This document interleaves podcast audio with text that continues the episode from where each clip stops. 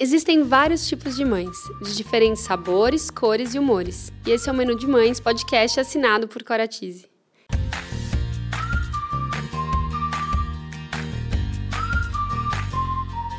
Eu sou a Cora, mãe da Teodora, trabalho há mais de 10 anos no mercado infantil e sou idealizadora do Menu de Mães, onde vou compartilhar com vocês experiências, aprendizados, através de reflexões, entrevistas e bate-papos, para trocarmos muitas receitas. Bem-vindos a mais um episódio do Menu de Mãe. Toda mulher, quando se torna mãe, ela já cria a expectativa de perfeição, né? Ela deseja que tudo dê certo, 100%, e assim começam as cobranças e, consequentemente, as frustrações vão também aparecendo. Então, no cardápio de hoje, nós vamos falar com a Adriana Drula sobre compaixão na maternidade. A Adriana é psicóloga, mestre em psicologia positiva e terapeuta focada na compaixão. Adriana, eu fiquei muito feliz de conseguir ter é, você aqui com a gente, né, para bater esse papo, porque realmente é preocupante é, como a maternidade tem sido uma pressão muito grande nas mulheres. Né? E eu achei muito interessante saber que profissionais como você estão aí preocupados em trazer esse olhar né, de compaixão é, para o ser humano e principalmente para a mulher quando passa por esse momento de tantas é, cobranças e expectativas, né, muito uhum. altas. Uhum. Então, eu estou muito feliz que você está aqui com a gente hoje. Obrigada, obrigada pelo convite. Também estou super feliz de estar aqui, poder falar desse assunto que é super importante. Super. Né? E acho que até para gente que, que estuda, né, terapia focada na compaixão, quem é né, psicólogo, enfim, mesmo para gente, quando a gente se torna mãe, a gente vive essa experiência, a gente vive na pele, é. né, essa, essa cobrança que muitas vezes é externa, mas também muito internalizada. Muito. Né? A gente quer o melhor para os nossos filhos, é, a gente idealiza uma maternidade perfeita, é, em que a gente consiga né, ser aquela mãe do livro-texto, que a gente aprende, que a gente lê hoje em dia, é, e acho que, que é, é vendido né, por aí. Muito como se fosse possível. Ah, então existem três passos para ser a mãe perfeita. É. Ou você aprende isso aqui, aí você vai conseguir ter um filho, é, ou ter um ambiente né, livre de, é, de grandes problemas, enfim. E, e, isso já começa na gestação, né? Porque as pessoas hoje, elas, né, se tornam gestantes, ah, ela tem que fazer o curso tal para ser a melhor mãe, para conseguir o parto perfeito, que é tal jeito. É ah, você já fez o curso do sono, o curso do. Sabe? E, e cada mãe, cada família vai ter uma demanda diferente, uhum. né? Então, assim, é, a gente tem que aprender a respeitar essa demanda que é diferente de cada família, porque tá, cada família é única, é ímpar, né? Uhum. Então, e dessa forma a gente consegue aliviar um pouco essa sensação de você está sempre correndo atrás de se tornar melhor ou saber mais sobre um certo assunto, é, enfim. Uhum. Eu acho que você podia, Adriana, contar para gente o que é essa autocompaixão na maternidade.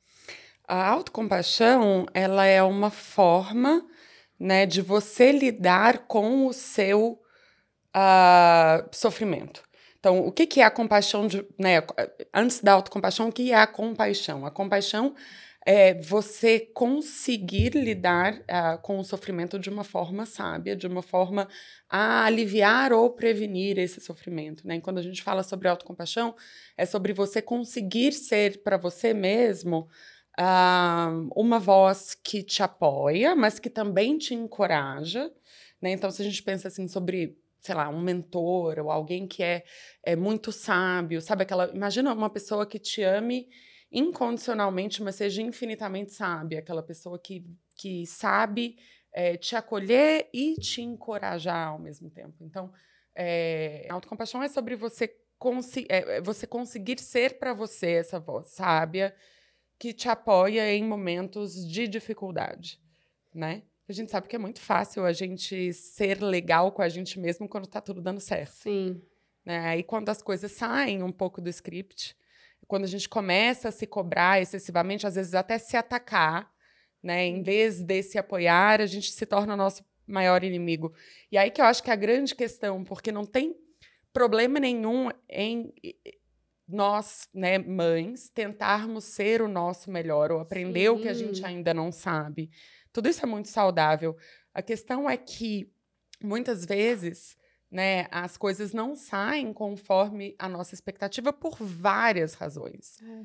Né? A começar do nosso cérebro, que, que é um cérebro complicado, a nossa neurofisiologia mesmo né? É, a gente sabe que a gente tem uma história de vida, eh, uma história anterior à própria criança, questões de contexto, familiares, traumas, etc., que estão sempre atravessando, né? A vida como ela é, no, no caso. Eu achei muito legal você falar, né, da importância de saber lidar com o sofrimento, porque muitas vezes é, e principalmente quando a gente se torna mãe, a gente quer evitar que a criança sofra, uhum.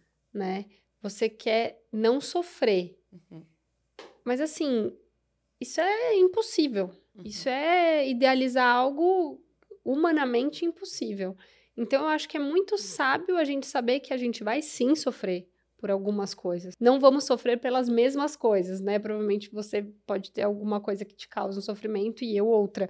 Mas sim, quando passar por um sofrimento, como passar por ele, né? Uhum. E não não passar por ele, e sim como vai sim. encarar esse momento. Então, é, eu achei muito interessante você ter falado isso e realmente eu acredito muito nesse é, em você tentar ser a melhor versão que você pode ser.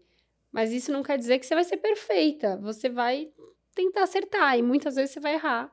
É, tem erros que realmente a gente tem mais dificuldade de, de lidar, mas uhum. outros que muitas vezes é tão mais fácil, né? A gente fica com aquele medo de errar, de, de se frustrar, tudo. E quando a gente passa por uma situação assim, a gente fala, nossa, era só isso. Sim. Né? É, sobre o erro, né? Uma coisa que eu acho importante, que gosto muito de frisar, é que é difícil errar, claro que é difícil errar. É claro que é difícil quando você perde a cabeça com a criança. Você sabe que deveria ter feito de outra forma, e aí você, de repente, né, falou de uma forma que, que não, deve, não devia, ou não, você não se sente bem com a forma que você lidou com uma certa situação. Sim. Mas uh, o que eu costumo frisar bastante é que até isso é importante para o desenvolvimento saudável dos filhos, um, porque não é sobre. É, o que eu quero dizer é. Você ter né, uma relação saudável com o seu filho não é sobre acertar sempre. Não. Inclusive, quando você erra, é uma grande chance de você ser um modelo de imperfeição para o seu filho. Então, uma vez que eu erro no, nos meus relacionamentos, o que, que eu faço? Eu me escondo Sim. ou eu assumo esse erro? Sim. Eu olho no olho dessa criança e falo, é. nossa, eu tava muito nervosa. Desculpa. Desculpa. É, eu sempre penso assim, sabe, Adriana? Uhum. Toda vez que eu erro com a Teodora, é, e às vezes eu erro mais, outras menos, enfim, eu sempre tento pensar, né? É, nossa, pelo menos ela vai aprender que eu, né, consegui me desculpar, falar para ela, filha, a mamãe também errou, a mamãe não sabe tudo, a mamãe perdeu a cabeça, a mamãe se atrasou, enfim. É, mostrar para a criança que tá tudo bem também, é, que tem consequências cada erro, como também tem consequência acertar as coisas, mas enfim, que, que é possível errar e seguir, uhum. né? Que errar não te faz um perdedor ou enfim, para a criança não se depreciar, uhum. né? Quando passar por isso, porque vai passar muito na vida por isso. Eu acho até importante que passe em casa, né?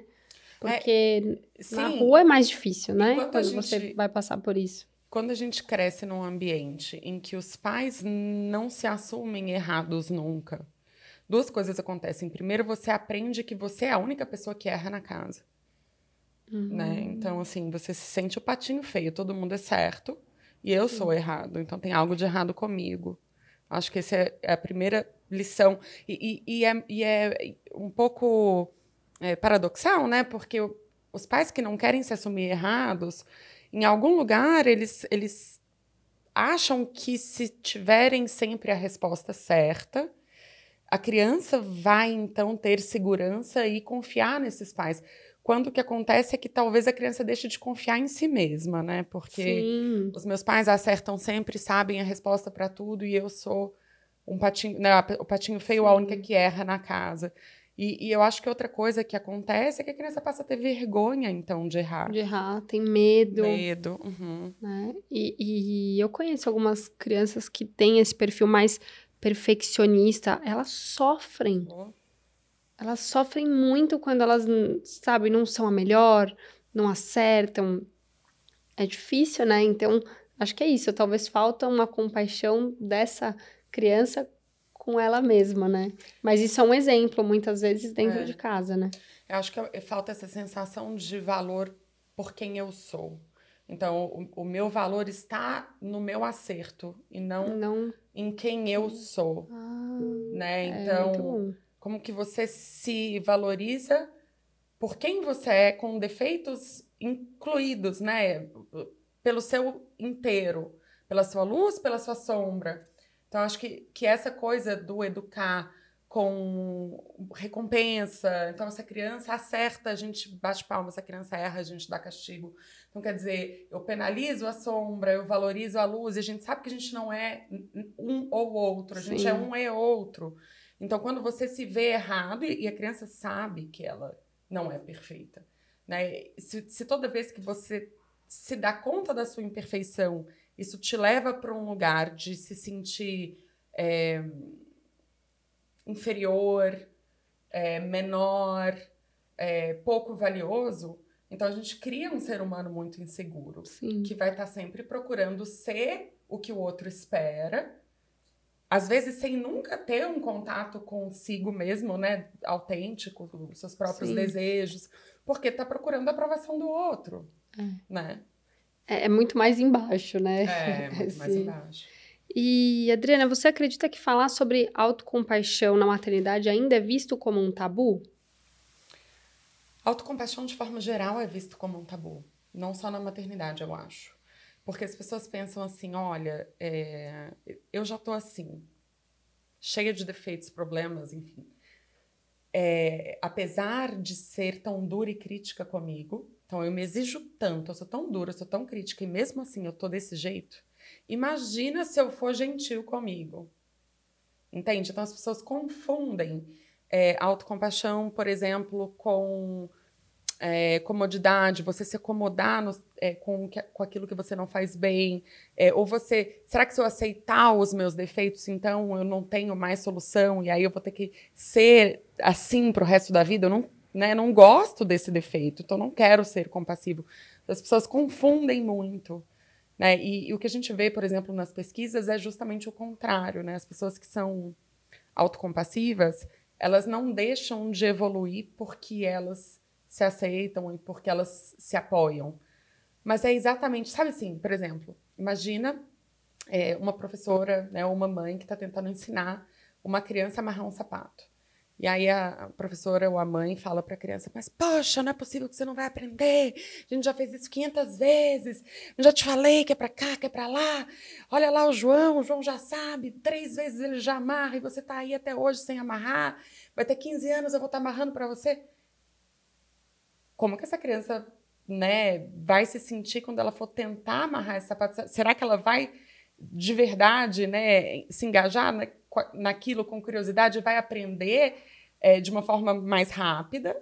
Ou será que ela aprenderia melhor se a gente falasse assim, olha, eu sei que amarrar o sapato é bem difícil, né? É, é um movimento que a gente não está acostumado. Mas você lembra como foi difícil para a gente aprender, sei lá, escovar o dente? Isso é super difícil. E a gente praticou, praticou, você conseguiu? Vai ser igual. Né? Se você praticar, logo você já vai estar amarrando o sapato. Sim. E aí a criança tem né, aquela leveza e ela aprende. Então, acho que com a gente, nosso diálogo interno, é o mesmo raciocínio. Então, se você fala com você, puxa, eu não aprendo nunca, eu não sou boa nisso, é, qual é a chance né, de que você vai evoluir naquilo se você não aceita o, né, e não se apoia para então conseguir superar uma dificuldade? E a gente vê isso nas pesquisas, as pessoas autocompassivas elas tendem a progredir mais, né? E se tornarem melhor ao longo do tempo, justamente porque elas se apoiam diante das dificuldades em vez de se penalizarem, né? De tornar aquilo mais pesado. Sim. Eu achei ótimo você explicar. É... Porque é muito difícil a gente sentir compaixão com a gente mesmo, né? Uhum. A gente tem muito mais facilidade de sentir compaixão pelo outro do que por nós. Uhum. E, e por que exatamente a gente tem tanta dificuldade de sentir? Compaixão por nós mesmos? Por nós mesmos. Ah, tem várias razões. Uma razão pode ser porque muitas vezes a gente crescendo, a gente não recebe, né? É, é exatamente isso que a gente está falando. A sociedade, os pais tendem a penalizar a, é. os nossos erros, as dificuldades, entender como incompetência e não como parte do aprendizado. Então, é, essa autocobrança, né, muitas vezes, que é muito gigante, eu acho que, que pode ser muitas vezes, em muitos casos, é uma internalização de uma cobrança que vem do externo.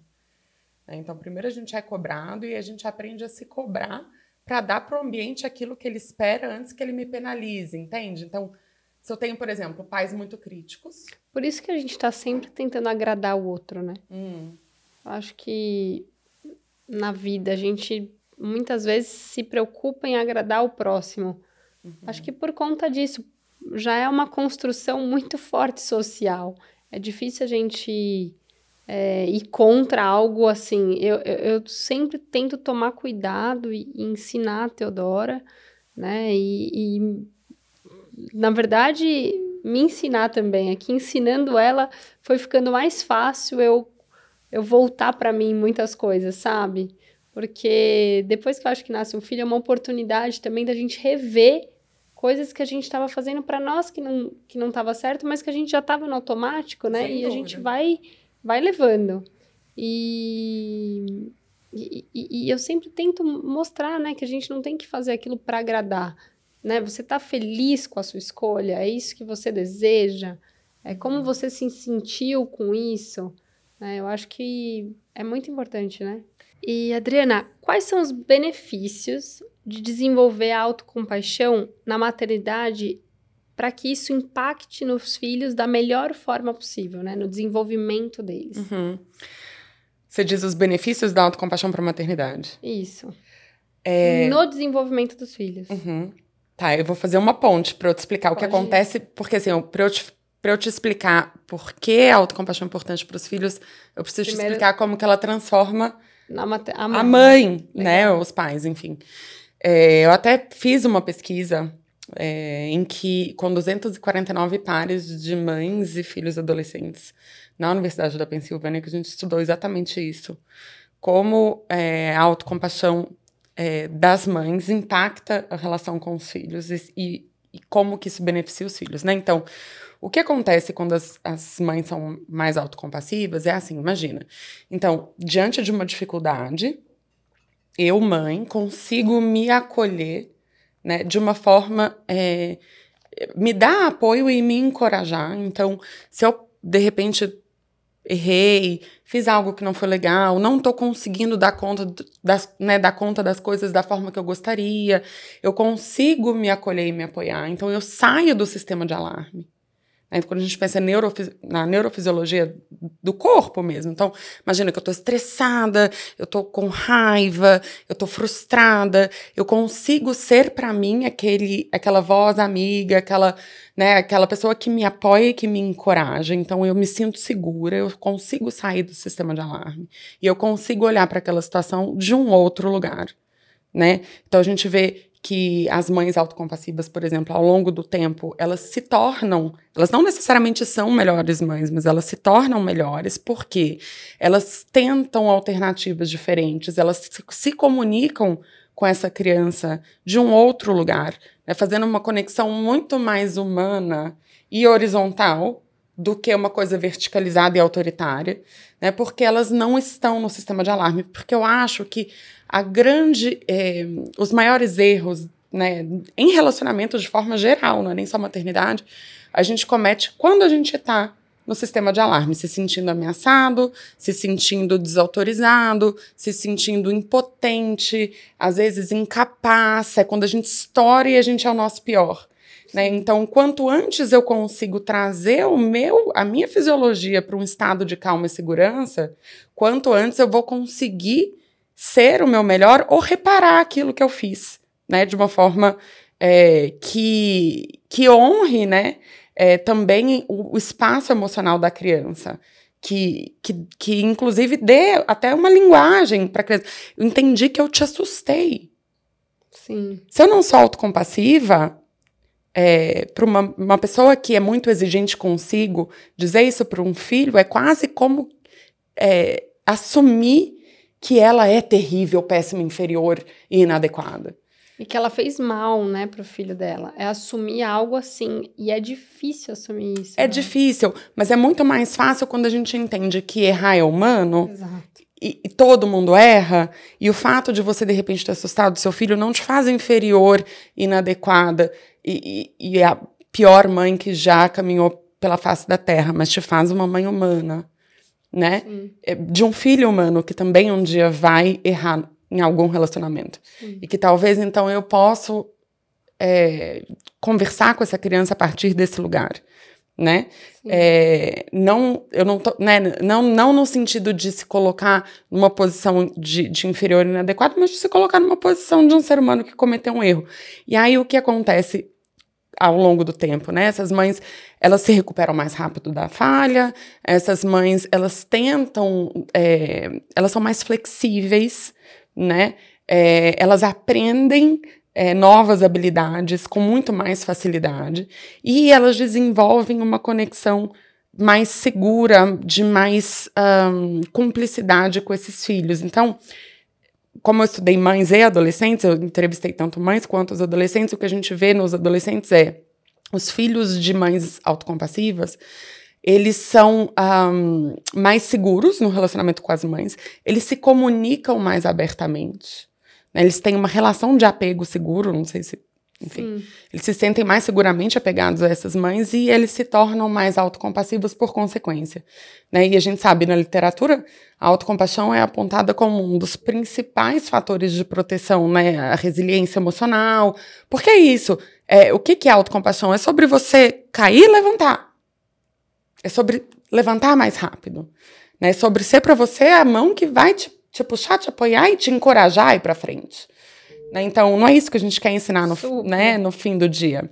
E eu acho que se a gente não sabe fazer isso por nós, é muito difícil. Autocompaixão não é algo que a gente ensina é, com Não é sermão. teórico, É, é, algo que a gente ensina com exemplo. É, na prática. É, então, nesse sentido, é muito legal, porque é um um pouco a ponte com aquilo que você estava falando, né? Que, que eu acho que é- na a maternidade é um convite maravilhoso para a gente olhar para esses lugares que talvez a gente negligenciaria para todo sempre. Sim. Porque a gente se, pe- se pega naquele ciclo de autocrítica e autoataque. Ah, eu sou assim. Uhum. Ai, o que que eu não, não sei como mudar. Meio É. que você se conforma com o que você tem. Uhum. Não pensa na evolução, né? É, sabe que você, falando isso, aconteceu uma coisa essa semana muito curiosa. A Teodora tava comigo, assim, é, e eu fui jantar, eu falei, Tetê, vai indo pro seu quarto, eu já tô indo, vou te colocar pra dormir, mas, filha, poxa, né, ajuda a mamãe, vai indo na frente. Aí ela falou, mãe, eu preciso te falar uma coisa. Falei, o que, que foi, filha? Aí o, o meu marido olhou, ela, eu só quero falar pra você. Eu falei, tá bom, fala, fala aqui pra mamãe. Ela, hoje eu tô chata. Aí eu falei, sério, filha? Ah, acontece. é- Por que que você tá chata? Aí ela me falou, ah, eu não tô querendo fazer tal coisa, eu não tô querendo ajudar. Aí eu falei, ah, entendi, filha. Então vamos fazer assim, a mamãe vai te ajudar hoje pra gente poder, né, conversar mais sobre isso. Sim, eu fiquei feliz de ver que ela ela entendeu que ela não tava num bom dia, Uhum. que ela falou aquilo pra mim. Ela tem só cinco anos e que ela viu que tudo bem, né? Às vezes você não tá tão, sei lá, não não tá num dia tão gentil, Sim. não tá. E, e, e faz parte, né? Lógico. Depois eu até fiquei. Tava muito perto da hora de dormir. Sabe quando você quer prolongar aquele assunto, mas você quer também. É, né, eu queria que ela agilizasse para ela não dormir tão tarde, não ficar cansada. Mas, enfim, é, eu fiquei orgulhosa, sabe, uhum. dela. Dela entender que ela não estava num dia bom, dela entender que ela pode ser chata às vezes, né? E que tá tudo bem. Acho que é um pouco de autocompaixão isso, né? Não precisa dar sempre aquilo que é esperado, Exato. né? Então talvez. É... Ela se sentiu assim, a minha mãe vai me amar mesmo eu não sendo tão legal hoje. Uhum. Essa é a sua né? expectativa. Hoje é. eu não consigo atender essa expectativa. Exato. Né? E aí você aparecer então para ajudá-la nesse sentido, assim, é. de, de dar conta do que ela estava sentindo ali, né? Exato. É. Então eu achei que foi muito importante. E eu, eu sou uma pessoa também que talvez até você saiba explicar melhor isso. É, eu me cobro muito uhum. em tentar evoluir, ser melhor em, em tudo que eu faço. Mas eu não me culpo tanto quando eu erro. Uhum. Porque eu acho que faz parte, assim, eu também só vou aprender certas coisas errando, eu tento, né, acertar, mas mesmo quando eu tento acertar, às vezes eu erro Óbvio. tentando acertar. Então, eu sempre acho isso uma coisa, eu acho isso diferente, porque eu vejo muitas pessoas, né, principalmente da maternidade, falando: nasce uma mãe, nasce uma culpa. Eu não me sinto tão culpada, não tô falando que eu nunca me senti culpada. Outro dia, inclusive, me senti muito, porque eu vi que eu perdi a cabeça e é, foi uma situação que eu tava. Não foi legal. E aquilo me, me, me deu esse sentimento muito grande de culpa. Mas foi por uma coisa específica, sabe? Foi uhum. pontual, não é, não é algo que eu sinto sempre quando eu erro alguma coisa. Eu só penso na próxima, ah, eu quero melhorar nisso. Então uhum. eu sempre me cobro, ponho uma régua mais alta para as coisas, mas não necessariamente eu me culpo. É, Sabe é... explicar isso? Eu fico sempre na. Eu, eu, toda vez que eu explico isso para alguém, eu penso que a pessoa pode não ter entendido o que eu quis dizer. E talvez você saiba explicar aqui. é, o que eu diria assim, né? Eu acho que culpa é um, um sentimento natural. A gente sente culpa nos relacionamentos. O que, que é culpa, né? Você é, sim, quando você machuca alguém ou quando você não consegue ser o seu melhor com alguém, ou você prejudicou alguém de alguma forma, você se sente desconfortável com isso. Sim. De certa forma, é, nesse sentido, né, da definição da culpa, é saudável sentir culpa quando a gente erra pontualmente, faz Sim. algo que não foi legal, porque afinal de contas, é, esse desconforto te faz olhar para aquela situação e pensar, poxa, como eu posso melhorar da próxima vez? Eu quero melhorar aqui, eu quero melhorar ali, que é um pouco é, do que você está dizendo. Exato, eu até acho bom agora que você falou isso para eu explicar. É isso, eu sinto culpa em vários momentos, mas uhum. são pontuais, é isso. Nesse dia eu vi que eu agi mal. Uhum, e eu uhum. pensei, meu Deus, onde eu tava com a cabeça pra agir assim? Que feio, que, uhum. que é que eu fiz isso? O que que eu que eu descompensei em mim para chegar nesse ponto, sabe? Uhum, o que, que tava. O que, que aconteceu comigo para chegar aí? Eu fico tentando entender, né? Pra é, tentar evitar que isso fique se repetindo assim, né? É, mesmo sabendo que eu vou errar em outras coisas e vou sentir culpa de novo. Mas, enfim, agora eu não sinto culpa como muitas pessoas. É, que, que eu vejo ser uma coisa naturalizada na maternidade, no sentido assim é, viajei sem meu filho. Culpa. Uhum. É, sei lá. É, voltei a trabalhar.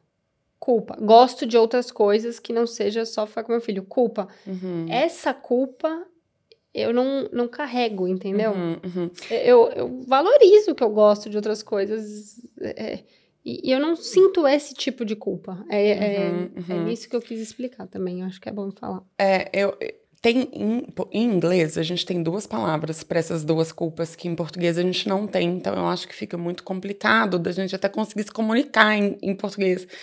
É, em inglês a gente tem duas palavras, né? Que é shame, que em português seria vergonha, mas não é exatamente o que a gente quer dizer quando a gente diz vergonha, e culpa. Então o que, que é essa, essa coisa constante que, né, que você está querendo dizer, assim, que as mães carregam, que é uma sensação de inadequação e incapacidade, uma sensação de, de que eu não dou conta, é, ou que tem algo de fundamentalmente errado comigo, e eu não consigo ser aquilo que eu deveria ser. Então, uma sensação de inferioridade mesmo. Né? Isso é o que a gente chama, chamaria em inglês de shame, ou de vergonha, que é essa é, eu acho que uma forma muito didática de explicar é assim, ó, a culpa é quando eu erro, e aí, que é exatamente o que, você, o que você falou, é quando eu erro, e aí eu penso, nossa, isso que eu fiz não foi legal. Sim. Então, é, isso que eu fiz foi ruim. Sim. Então, o adjetivo ruim qualifica o que eu fiz. A minha ação não foi legal. É, como eu faço, então, da próxima vez? para que eu haja de forma diferente. Quais foram os gatilhos? Por que, que eu agi assim? Como que eu posso melhorar? Né? Sim. Isso é, isso é, uma, isso é saudável. A, o outro tipo de culpa é quando você erra e aí você diz, eu sou ruim. Então não é o que você fez, não é mais a ação, a ação ruim, é o sujeito que agiu. Então, você errou, mas não é o, o seu erro ou aquela ação que, que talvez possa ser repensada. Mas você é uma má pessoa. Então você se sente mal sobre você. Seu autoconceito é quando o adjetivo ruim ultrapassa a ação e atinge, atinge o sujeito né, que agiu. O seu autoconceito, você, é, se desqualifica, então, por ter feito aquilo. Isso é o que a gente fala, que, que a gente é. chama de vergonha. E que está super associado ao autoataque. Então, você vê, por exemplo, quando você se sente culpada, né? E aí você fala, poxa, isso realmente não foi legal, é, eu não quero agir assim da próxima vez. É, deixa eu entender como eu posso lidar com esse tipo de emoção, com esse tipo de sentimento, que para mim é muito difícil. Deixa eu procurar uma ajuda, enfim. Tudo isso é bem saudável, né? É, agora, quando acontece algo e aí você passa a se atacar, eu não presto, é, eu nunca vou saber fazer isso. Olha aqui o que, que eu fui fazer de novo. Não aprendo nunca. É, to, esse autoataque, né? O nosso cérebro ele não sabe a diferença, né? Entre o ataque que vem do outro externo e o ataque interno. É, você está se atacando. E aí, quando a gente se ataca, a gente entra no modo defensivo. Sim. E como que a gente se defende? A gente fala para a criança: eu gritei com você, mas também porque você não me obedece aí. A culpa não é mais minha. A culpa é do outro. Sim. Ou a gente esconde, morre de vergonha daquilo, né? Coloca para debaixo do tapete. Então acho que quanto mais a pessoa se ataca pelas próprias imperfeições ou pelos próprios erros, menos chance a gente tem de olhar para aquilo de um lugar mais objetivo e conseguir lidar com aquilo como um problema qualquer. Né? Vira muito so sobre você.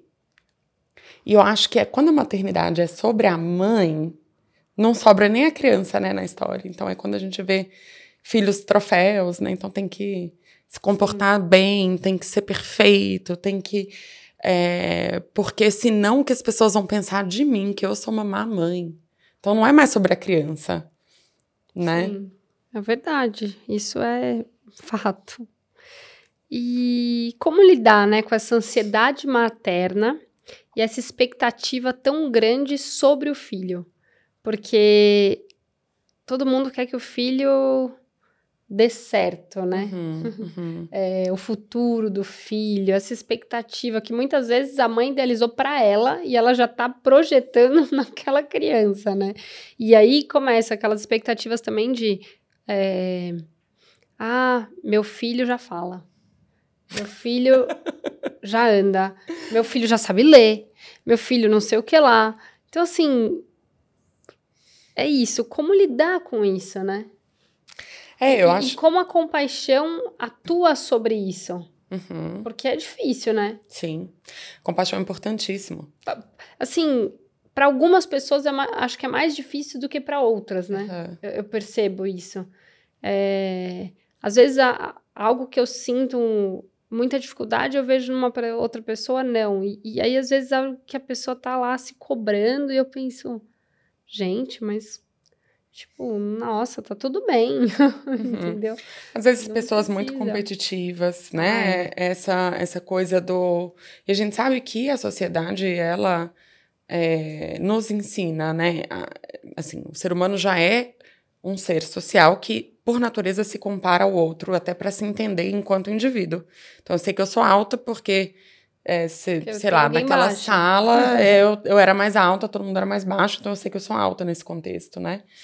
É, então a gente sempre, a gente se compara mesmo. Sim. Mas, uh, e hoje eu acho que mais do que nunca, né?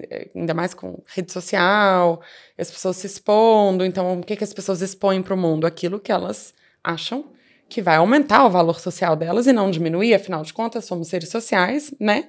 E o seu valor social é importantíssimo para a sua sobrevivência. Então, Sim. as pessoas vão sempre colocar no mundo aquilo que, que elas acham que contribui nesse sentido, né? Para aumentar Sim. o seu valor social.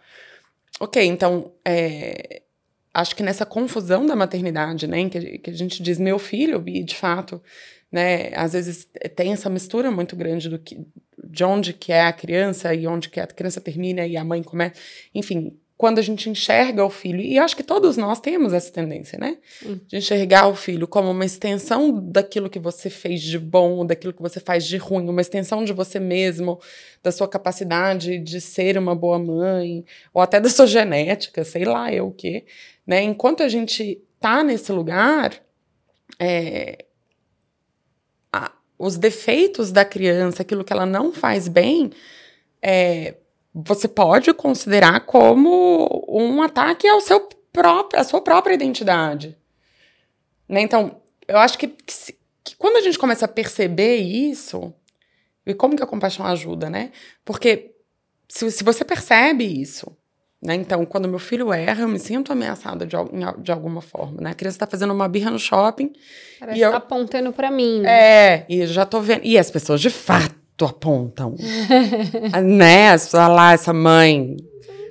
Aposto que ela belisca a criança, sei lá, né? Tipo, essa mãe que não sabe polimir. essa mãe vê... que não é presente. É. Essa mãe que não sabe, né? Total. Então, é, perceber esse julgamento, né? Esse julgamento eterno, é. assim, das pessoas. Exato. Eu acho que perceber esse desconforto interno e cuidar dele, porque a autocompaixão também é isso, né? Então você percebe esse desconforto e de repente você pode dizer para você assim, olha,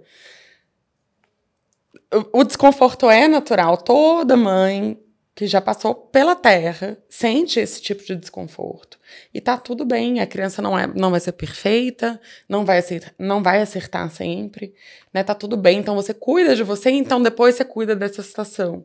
Sim. Que é aquilo que eu falei do sistema de alarme, que é você conseguir, né? A criança, de repente, tá tendo uma dificuldade, você sair do seu sistema de alarme para entender como você pode melhor ajudar aquela criança de uma forma que de fato apoia, que de fato valoriza o que ela, as competências que ela tem, é, né, em vez de tentar moldá-la naquilo que a sociedade ou mesmo você esperava que ela fosse, né? Para você chegar nesse lugar, você precisa estar no seu melhor lugar, se sentindo segura sobre aquela situação. Aí, se você não consegue se acolher e se apoiar, o que, que a gente faz? A gente naturalmente devolve para a criança tudo aquilo que a gente está sentindo. Então, você hum. sente que estão te julgando ou que é, julgando a criança, de repente, a gente é simplesmente um veículo para que a criança saiba que ela é inadequada, né? É, e aí é muito difícil essa criança sentir compaixão dela mesma, porque ela tá lá, né, sim, sendo pressionada a acertar, a a só entregar o melhor. Né? Uhum. Né? Não pode errar. Uhum. E aí fica difícil ter compaixão, né? É, Dessa exato. forma de si mesma. Exato. Quase impossível. Exato. Daí ela vai odiar aquilo que ela não faz bem. É. Não vai querer tentar algo que ela não sabe. É. Vai ter vergonha de errar. É. Porque a gente meio que recebe essa mensagem da sociedade, a gente passa isso de uma forma sem filtro, né? Porque a gente não aprende mesmo é, a sair de, né, de novo desse, desse lugar de sistema de alarme. O ser humano no sistema de alarme não é sábio. Quando você está, né, o que, é sistema de alarme? É quando, se você está ansioso, preocupado, com medo, com raiva ou frustrado, certamente a suposição é defensiva. Né? Então você está preocupado com você e não com o outro. Muitas vezes a criança é um inimigo, inclusive, né? É. Porque ela vai expor aquilo, né? Uhum. A, sua vulnerabilidade, a sua vulnerabilidade, né? Exato. É, a criança, ela, ela sem querer expõe algo que você, né? Você tá vulnerável com algum sentimento como esses e aí do nada a criança expõe sem querer. E nem é sobre ela, é sobre você, né? Sim. É, não, realmente, incrível. E, e assim, o processo de compaixão, ele não tem que ser desenvolvido na gestação, né? Na verdade, o processo de compaixão acho que tem que ser desenvolvido na infância, né? Porque é assim que você vai conseguir é, sentir dessa forma, né? Com esses exemplos. Ou não. Olha, é, é, a compaixão, assim, né? Quanto antes a gente é exposto a um ambiente compassivo, claro que melhor é para o desenvolvimento daquela pessoa. Mas a, a, a, compaixão é uma habilidade, né? Que a gente pode aprender sempre, né? A gente sabe, é, ah, por exemplo, ah, mas eu sou, esse negócio não é para mim, eu sou super autocrítica. Mas a autocrítica, ela não é como, né, sei lá, cor do olho. Você nasceu com o olho dessa cor e, e você vai morrer com o olho dessa cor, né? É, a compaixão é uma habilidade, a gente sabe disso. Então, tem muitas intervenções, até mesmo a TFC, né? Que é a terapia focada na compaixão. O que, que é? A gente procura desenvolver é, no paciente, no cliente, né? Um, uma outra visão, né? um diálogo interno é, em que ele consiga melhor equilibrar esses sistemas, né? De, de alarme, enfim, como que eu consigo ser para mim aquilo que eu busco fora. É, ressignificar, né? É, na verdade, é quase que, um, que uma terapia de casal com você mesmo. é, é quase que uma reconstrução de um relacionamento. Mesmo. Porque é um relacionamento que a gente tem com a gente, né? Sim. Às vezes, muitas vozes, né? A gente, ah, a gente discute com as nossas próprias vozes internas, enfim. Mas existe um relacionamento consigo. Sim. Então é como você reparar esse relacionamento. E imagina, é o relacionamento mais duradouro, mais presente e que mais influencia tudo o que você faz e quem você é na sua vida. Porque Cê, né, você mesma não sai para comprar pão, não vai na padaria, você está sempre com você, você está sempre se comunicando com você. E se você tem um diálogo interno que é abusivo, né? O que, que acontece com você que escuta o seu próprio abuso interno? Você fica, você se sente menos capaz, é, você tem efeitos muito importantes na sua sensação de eficácia, de autoestima, de, né? Então você vai tentar menos, você vai se arriscar menos, você vai se tornar mais reativa. Se qualquer pessoa te aponta um dedo, você se sente ofendido, porque no fundo você se sente mal sobre você, aquela pessoa está expondo aquilo que você, aquilo, né, que você já, que você talvez não gostaria de sentir sobre você mesmo. Então, é, o relacionamento com a criança também é um reflexo daquilo que você acredita sobre você e da forma que você se trata, né? Não só com a criança. Com certeza. Não, muito bom. E para essas mães, né, que muitas vezes elas não olham para si, uhum. qual o primeiro passo para começar a ter essa autocompaixão? Olha, uma, uma dica assim que eu acho que é super fácil de lembrar é assim, né? Então, estou passando por uma dificuldade. Como seria eu ter um outro diálogo interno durante essa dificuldade? Então, como você falaria com uma amiga, com sua filha? Se sua filha tivesse a sua idade, tivesse na sua situação, tivesse a sua história de vida, estivesse passando por isso agora, como que você falaria com ela? E será que você pode falar assim com você mesma? Porque é isso. É bem, né? é bem isso. É. E a gente faz isso o tempo todo. Uhum. Mas às vezes a gente não faz com a gente. Não com a gente. A gente se autoriza a se abusar, né? A gente se autoriza a se atacar. É. Como se a gente dependesse do autoataque para ser o nosso melhor. Sim. É.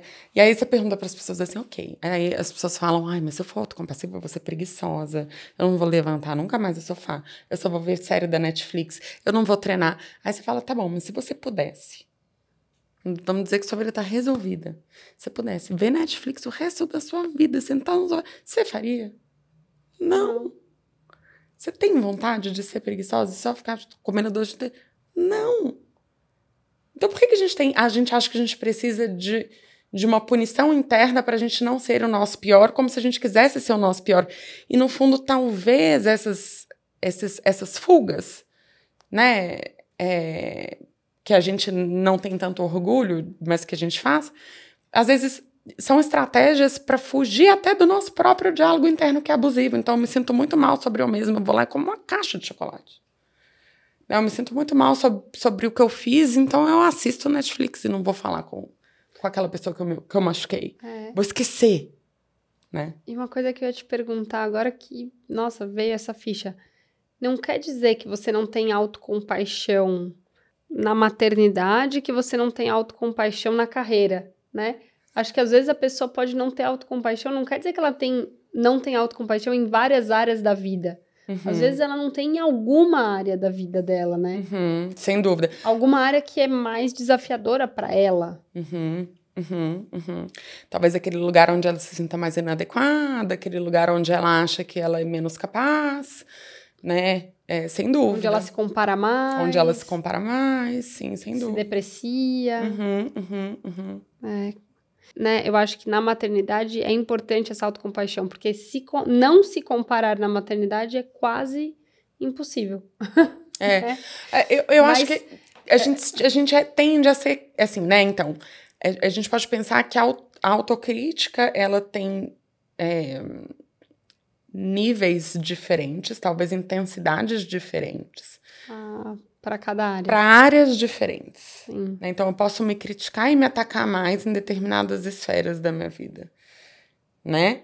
É, quando você começa a desenvolver a autocompaixão e, e, e, praticar, porque a autocompaixão ela se desenvolve Sim. com a prática mesmo, né?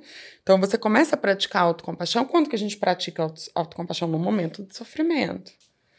Né? Então, quando a gente está se sentindo inadequada é o, é o, é o convite para a gente tentar olhar é, isso de uma outra forma, né? Então, é, então o que, que eu estou sentindo agora? Depois lembrar um, do, uma das grandes é, veículos assim, né, para autocompaixão é a gente lembrar o quanto é humano. Esses erros que a gente acha que assim, ah, não, mas todo mundo erra, mas o meu erro Ninguém erra o meu erro. O meu erro é muito grave. E na verdade, não, né? Então, lembrar como é universal. É, a falha é universal. E então, como eu posso ser gentil comigo, né? Sim. Por causa disso, inclusive, a gente erra tentando o nosso melhor, sempre. Sim, sempre. E assim, é, qual é um sinal bem típico de que a pessoa não está tendo autocompaixão com ela mesma na maternidade? Olha, é... acho que um sinal típico é quando a gente quando começa a faltar demais, né? Quando as suas necessidades não são atendidas. E aí, assim, em qualquer família, em qualquer relacionamento, vai ter sempre uma negociação de necessidades. Nem sempre a gente consegue dar conta de tudo que a gente precisa. Nem sempre todas as necessidades de todas as pessoas vão ser atendidas sempre. Mas quando você começa a estar em segundo plano todas as horas, né? Então, é, o seu trabalho está em segundo plano, a sua refeição está no segundo plano, o seu sono está no segundo plano, é, a sua diversão está no segundo plano, é, e aí a criança sempre no primeiro plano, e, e, você deixando, né? E é claro que tem momentos diferentes da maternidade, momentos de muito mais entrega, né? Mas ainda assim, é importante você pensar sobre o seu bem-estar. Então, é, eu tô. Com, porque você nunca vai conseguir ser o seu melhor se tá te faltando coisas muito básicas, né? Então, se tá te faltando sono, sabe, uma Nossa, criança irritada. Eu, é. Né, uma criança com sono é uma criança irritada, mas não é só uma criança. Um ser humano com sono é, é um ser humano no sistema de alarme. É. Então, quando a gente fala sobre sistema de alarme, né? Então, se eu não tô me sentindo conectada a nenhum adulto, se eu não tô sentindo que eu consigo adicionar valor para o mundo, se de repente eu não tô conseguindo fazer coisas que para mim são fundamentais e importantes para o meu bem-estar, é, e eu tô me sentindo drenada, é impossível, por mais que eu tente, né, ser o meu melhor com qualquer outra pessoa. É. Eu acho que é muito importante a gente se autoconhecer hum. para poder já saber o, quando você vai entregar o pior, né? Uhum. Porque aí você não se sente mal. Você sabe, você tá aceitando, você tá tendo autocompaixão com você. Eu sou uma pessoa do sono. Se eu não dormir bem, eu já sei que eu não vou conseguir, sei lá, ser tão bom em certos aspectos do meu dia e aquilo eu já meio que aceito que meu dia não vai ser talvez é, sabe tão bom ou que eu talvez não eu vou tentar ser melhor com a minha filha mas aquilo pode me eu vou estar com um pavio um pouco mais curto porque eu vou estar mais cansada mais estressada é é importante quando a gente sabe, né? Quando a gente se conhece. Uhum, uhum. Aí a gente consegue, putz, olha, amanhã eu tenho que dormir melhor. Sim. Não dá pra eu continuar nessa batida, que aí eu só vou entregar coisa ruim. Aí eu vou começar uhum. a me punir. Uhum. Né? É, e muitas vezes a gente então... pensa que, que ser mãe é só sobre entregar, né? Ah, sim. Entregar, entregar, entregar, é. entregar. Mas quando eu falo entregar nesse sentido, eu digo entregar até para mim, Sim, sabe? sim. Não só para minha filha, que eu tô pensando nela assim, uhum. ou pro meu marido, mas entregar pro mundo, para mim, pro, pro mundo sim. voltar para mim o que eu tô entregando, né? Porque quando eu jogo pro mundo, o mundo devolve. Uhum, então eu uhum. sinto muito isso, que eu, eu preciso entregar para mim, assim, para eu para eu estar tá melhor, porque Sim. senão eu me sinto mal durante o dia. Eu fico para baixo, eu não sou a mesma pessoa no geral. Mas e sem dúvida. Foi bom você falar isso. Qualquer ser é humano, qualquer ser humano. Eu acho que esse é um ponto, porque assim, é, socialmente, culturalmente, eu acho que a gente tem essa tendência, né? De nós mulheres mães acharmos que então, uma vez que você se torna mãe, você é quem dá conta de tudo. Então, é, às vezes, se você pede algo, ou se você quer negociar alguma coisa, é, ou se ah, eu preciso de um tempo, outra pessoa fica com a criança nessa hora, ou eu, é, eu vou dormir tal hora, o marido faz não sei o quê. Então, esse tipo de negociação, para nós, muitas vezes é desconfortável. É. é. quase como que, tipo, assumir que então eu não dou conta. Não, dou conta. não sou Mulher Maravilha, né? Enquanto que é, você faz isso por tempo suficiente, você se torna muito rapidamente o seu pior. Você sabe que existe burnout parental. Existe. Que é, é, é essa, essa sensação, e tem até escala na ciência para medir burnout parental, é verdade. É, ao, né, com o tempo, essa, essa, entrega excessiva em que você não existe, que você não dá conta das suas necessidades, muitas vezes você até se dissocia. Você nem sabe que você tem necessidade. Você fala, não, mas é porque eu não sinto vontade. É porque a gente até, a gente até se desconecta, né, para dar conta daquilo ali. É, e com o tempo, o que acontece é um processo de burnout, como acontece, por exemplo, no trabalho.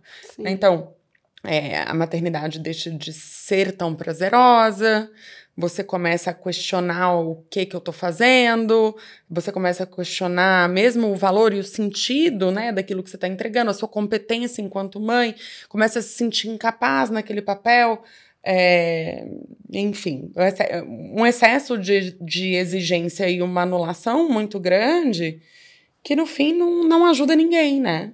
Não. Não, só só é ladeira abaixo, né? Quando a pessoa vai é, entrando nessa, né, nesse ciclo. Porque uhum. a pessoa tem que conseguir parar e dar um passo para trás para poder ter autocompaixão de si mesma, né? É, e, e muitas vezes a gente confunde, a gente acha que, que essa maternidade que é entrega pura é a maternidade é, que, que às vezes a sociedade até premia, né? Então, ah, a criança, é, sei lá, o parto eu não sei como, a amamentação eu não sei como, a criança dorme não sei aonde, a, a mãe não tá aguentando aquilo, mas vai sustentando uma coisa porque tô fazendo tudo igual o livro manda. É. Né? Então, me mandar amamentar até não sei qual idade, a criança andar. Quer dizer, se eu tô. Mas, mas eu não tô. Não tenho mais espaço para mim. E pode ser que tenha, né? Mas, mas é aquilo. Cada pessoa tem necessidades diferentes e precisa se olhar muito também para saber né, até que ponto que é, a gente se torna um, um, escravo de uma receita de bolo. É. Dessa pressão cultural, é. social, né? E não natural. É. Né? Uhum. O natural é a gente se respeitar, não a gente é, ficar atendendo à expectativa de uma sociedade que está muitas vezes doente também com esse sistema tão enraizado, né? Uhum, de, uhum. sei lá, né? Horrível. É, é, é uma sensação ruim, né? Uhum. De você nunca alcançar. É, é. é. Fica, se torna algo ina, inalcançável, né? Uhum. E toda vez que você se percebe inadequado, ou toda vez que você comete um erro, aí você se chicoteia, se sente péssimo. É. E aí o que, que você faz? Você se agarra ainda com mais força na receita do bolo. Ai, agora eu vou conseguir ser aquilo.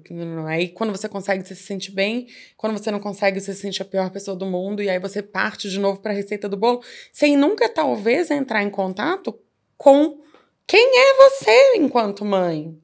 A sua autenticidade também na maternidade. Sim. Né? É, porque aquilo, o que, que a criança precisa realmente? A criança precisa realmente de amor, né, de uma conexão, ela precisa ser, ser amada, ser ouvida, é, entender que ela é valorizada por quem ela é. é. Todo o resto é acessório. Sim. Né? Sim, com certeza.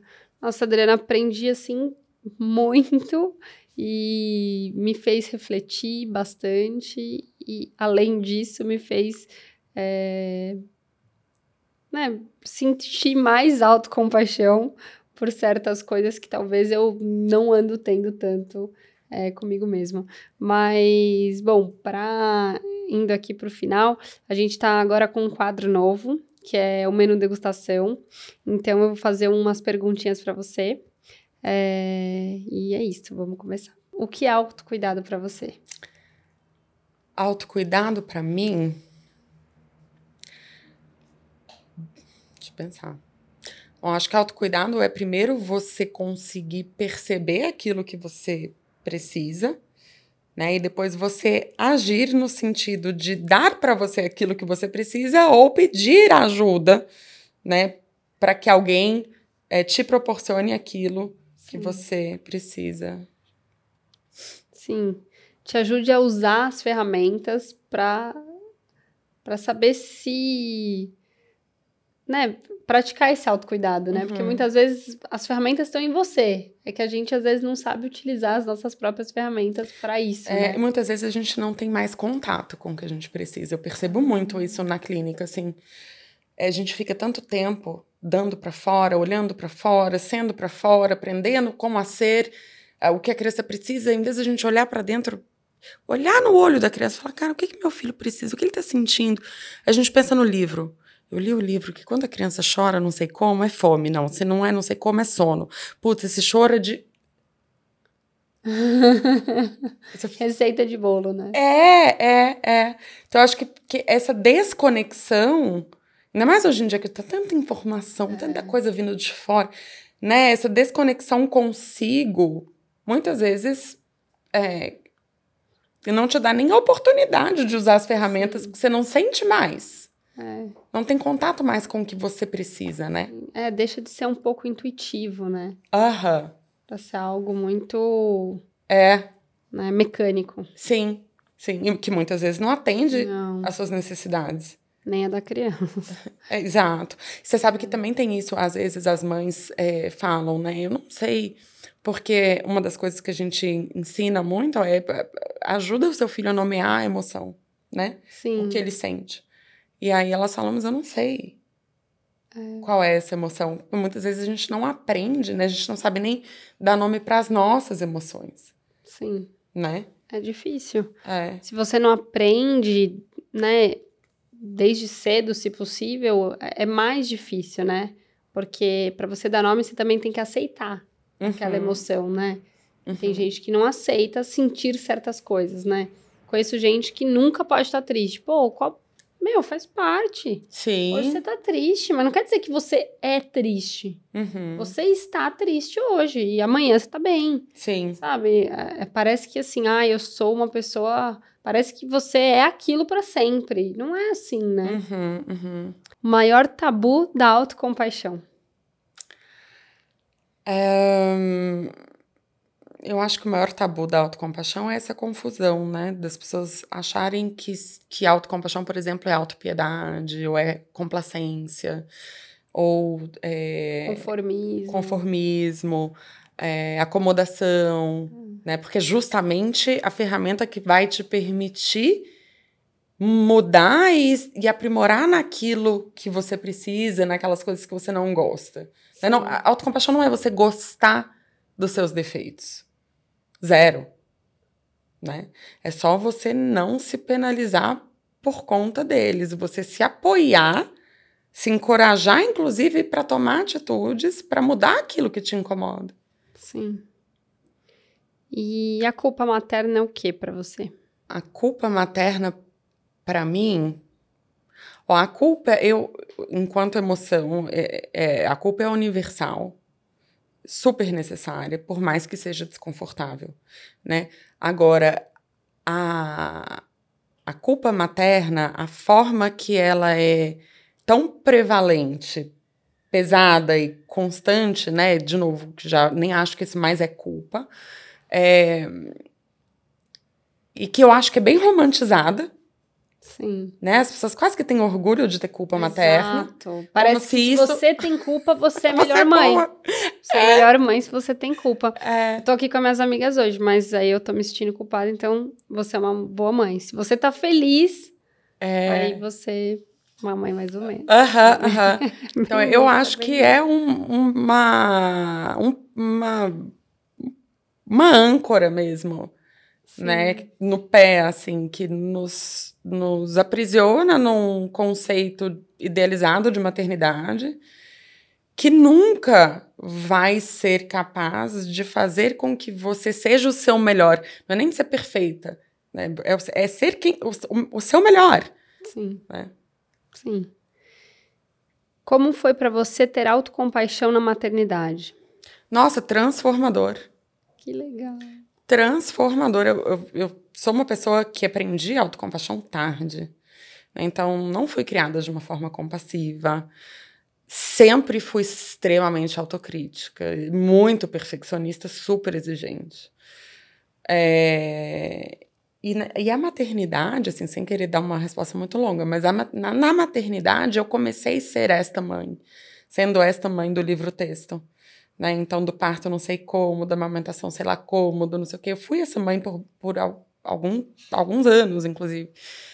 Ah, quando eu comecei a perceber que eu tinha, né, momentos de muito sofrimento, de, dar, de perceber que eu não conseguia ser perfeita, né? É, muita anulação também, de me perder ali na história toda. E quando eu conheci a autocompaixão, para mim foi libertador, porque foi quando eu entendi como eu poderia entregar, porque eu acho que é isso, a gente sempre quer entregar para os nossos filhos algo melhor do que a gente recebeu. Só que a gente confunde e acha que então o entregar algo melhor é o aprender a ser perfeita. Não, o entregar algo melhor é entregar o seu melhor.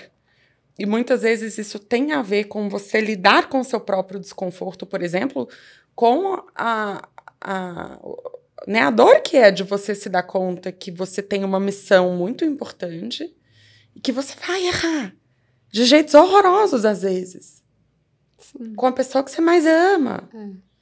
E como que você vai dar conta disso? Né? E, e se você consegue dar conta disso sendo para você aquela mãe que você gostaria que seu fi, né, de ser para o seu filho, então você consegue ser o seu melhor. É igual com a criança, você vê quando você consegue ser amorosa com sua filha, por mais que ela esteja, né, sei lá, chata ou que seja, ela consegue dar o melhor dela. E com a gente também é assim, né? Então, para mim foi foi muito libertador, mas muito libertador e foi quando eu consegui é, entender, e aí de novo, né, uma, da- uma das coisas que eu estudo é a autocompaixão como antídoto à transmissão intergeracional do trauma. Então, muitas vezes a gente passa o nosso pior. E como que a gente para de passar o nosso pior? É quando a gente consegue cuidar da gente antes, né? Sim. É, nossa, mais um. Daria um podcast. É. Traumas. Autocompaixão na maternidade deve ser. Um processo. Muito bom. É. É. Uma habilidade a ser desenvolvida, né? Pra todo sempre. É. Não tem fim isso daí. Ai, agora eu já sou autocompassiva. Não, gente. Sim. Tarefa pra uma vida inteira, isso. É, porque você vai ter altos e baixos também. Não é que você vai estar sempre, ah, eu tô, Zero, né, sou autocompassiva sempre. Não. Uhum. né?